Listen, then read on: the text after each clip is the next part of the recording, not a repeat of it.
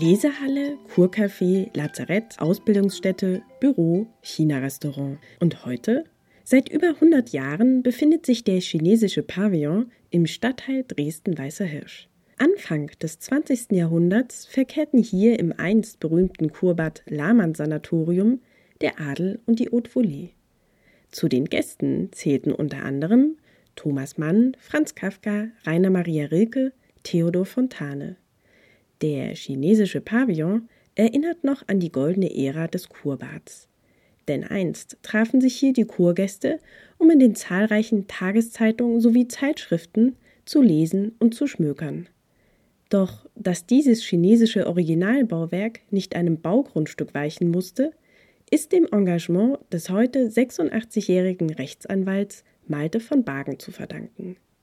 Und dass ich dann den Pavillon gefunden habe, war natürlich ein Glücksfall. Aber Glück hat man nur, wenn man vorher entsprechende Prägungen hat, sodass man weiß, worum es geht. Nicht? Ich meine, es hat ja niemand gewusst hier, dass das ein original chinesisches Bauwerk ist. Ja, das ist so ostasiatisch, natürlich, aber dass es exakt ist.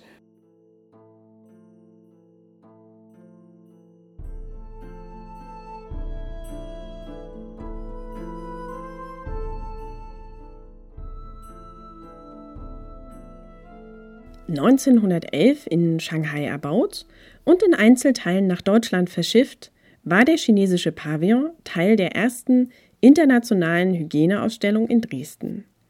China beteiligte sich als eine von elf Nationen mit diesem Ausstellungsgebäude. Der Pavillon ist heute das einzig übrig gebliebene Gebäude dieser Schau. Die chinesische Regierung hinterließ Dresden den Pavillon als Gastgeschenk.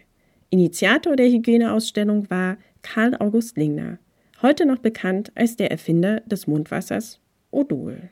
Das war von Anfang an die Idee, eine Hygiene wurde ja nicht allein von Lingner entdeckt, aber Lingner war ein großer Promulgator, der hat es sehr gut verstanden, die Idee der Hygiene hm, weiterzubringen. Und man darf nicht vergessen, 1892 gab es die letzte große Cholera-Epidemie in Deutschland, in Hamburg mit ungefähr 30.000 Opfern.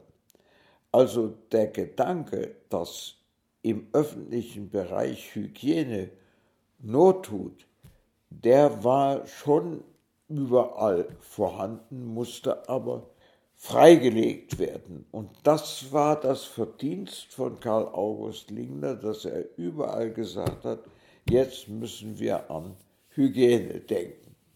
Karl August Lingner gründete bereits mit 27 Jahren in einer Gartenlaube in Dresden sein erstes Unternehmen. Durch seine erfolgreiche Vermarktung des Mundwassers Odol gelang Lingner ein schneller Aufstieg zum Millionär. Zur ersten internationalen Hygieneausstellung 1911 in Dresden kamen über 5 Millionen Besucher, was nicht zuletzt an Lingners Ausstellungsmethodik lag denn der Odolkönig verstand es, seine Anliegen als Unternehmer mit der Volksgesundheit und sozialen Zielen zu verbinden. Und der chinesische Pavillon? Ja, die alte Funktion ist nicht wiederherstellbar. Wir haben keinen Kurbetrieb mehr. Und für den Kurbetrieb hat ja die Gemeinde Weißer Hirsch, die damals noch selbstständig war, aus der Abbaumasse der Internationalen Hygieneausstellung 1911 den Pavillon erworben. Als Lese- und Trinkhalle nicht nur für den Kurbetrieb war der chinesische Pavillon ein beliebtes Ausflugsziel, auch für die Dresdner. Doch an diese goldenen Zeiten konnte der chinesische Pavillon in der Vergangenheit nicht mehr anknüpfen. Also ich habe festgestellt, dass hier ein Gebäude ist, was nach einem Innenbrand und Vandalismus. 1997 war das passiert, vor sich hin sieht, dass, um das sich niemand kümmert. Ich habe geahnt, dass es sich um ein chinesisches Original handelt und, wie sich inzwischen herausgestellt hat, um das einzige historische chinesische Originalbauwerk dieser Größe in Deutschland. Man muss dann wirklich sagen, der Pavillon, das ist sozusagen meine Lebensaufgabe, dafür bin ich da. Ja, wenn du erst mit 75 auf die Aufgabe gekommen bist, ein bisschen spät, ja, habe ich gesagt, ist aber besser als gar nicht. Und andere sind nicht drauf gekommen. Und wenn ich nicht damals drauf gekommen wäre, wäre das Ding schon wahrscheinlich weg. Im Jahr 2005 gab es bereits Überlegungen, dass der Pavillon einem Baugrundstück weichen sollte. Nicht, denn es gab zwei Gutachten, die die Stadt eingeholt hatte, nachdem der Brand da war und der Vandalismus. Und beide Gutachten von Baufachleuten sagten, statisch instabil muss abgerissen werden. Und ich habe mir herausgenommen, das zu bezweifeln. Ja. Malte von Bagen fügte sich diesem Urteil nicht und setzte sich gegen viele behördliche Schwierigkeiten durch, sprach mit Fachleuten, Architekten und gründete den Verein Chinesischer Pavillon.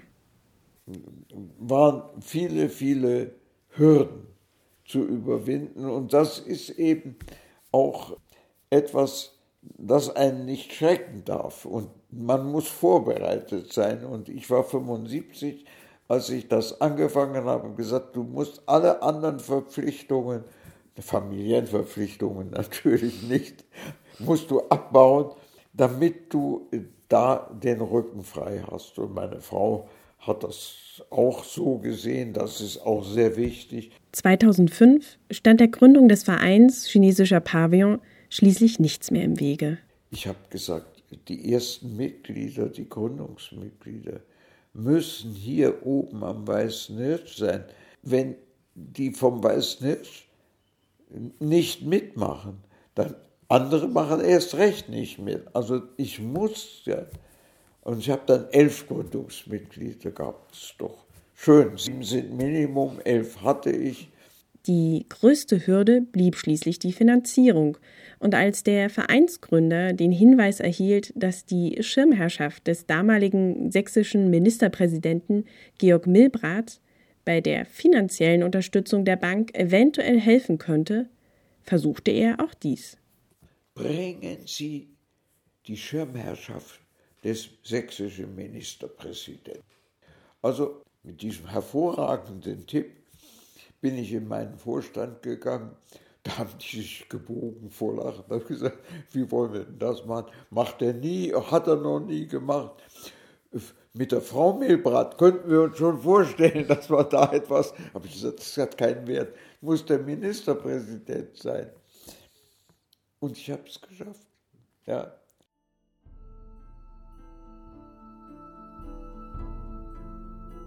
Der Pavillon ist wieder für die Öffentlichkeit zugänglich. Die feierliche Eröffnung fand im vergangenen Jahr statt. Der chinesische Pavillon ist nun ein Haus für Veranstaltungen, Ausstellungen, Konzerte, Diskussionen, immer mit Bezug zu China. Dabei geht es nicht nur um kulturelle, sondern auch um wirtschaftliche Verbindungen. Doch eines wünscht sich Malte von Bagen, der im vergangenen Jahr seinen Vereinsvorsitz abgab, besonders. Es soll eigentlich so sein, wenn in Dresden etwas mit Bezug zu China stattfindet, sollte es in Pavillon stattfinden und nicht irgendwo sonst. In seiner über hundertjährigen Geschichte hat der chinesische Pavillon vielleicht endlich eine Funktion, die seiner ursprünglichen Herkunft gerecht wird, als Begegnungsstätte für den deutsch-chinesischen Austausch. Vielen Dank fürs Zuhören. Vielen Dank auch an Herrn von Bagen für das Gespräch. Weitere Informationen zum chinesischen Pavillon und der Musik im Beitrag finden Sie auf www.akustisches-plankton.de. Ich verabschiede mich für heute. Mein Name ist Theresa Art. Bis zum nächsten Mal.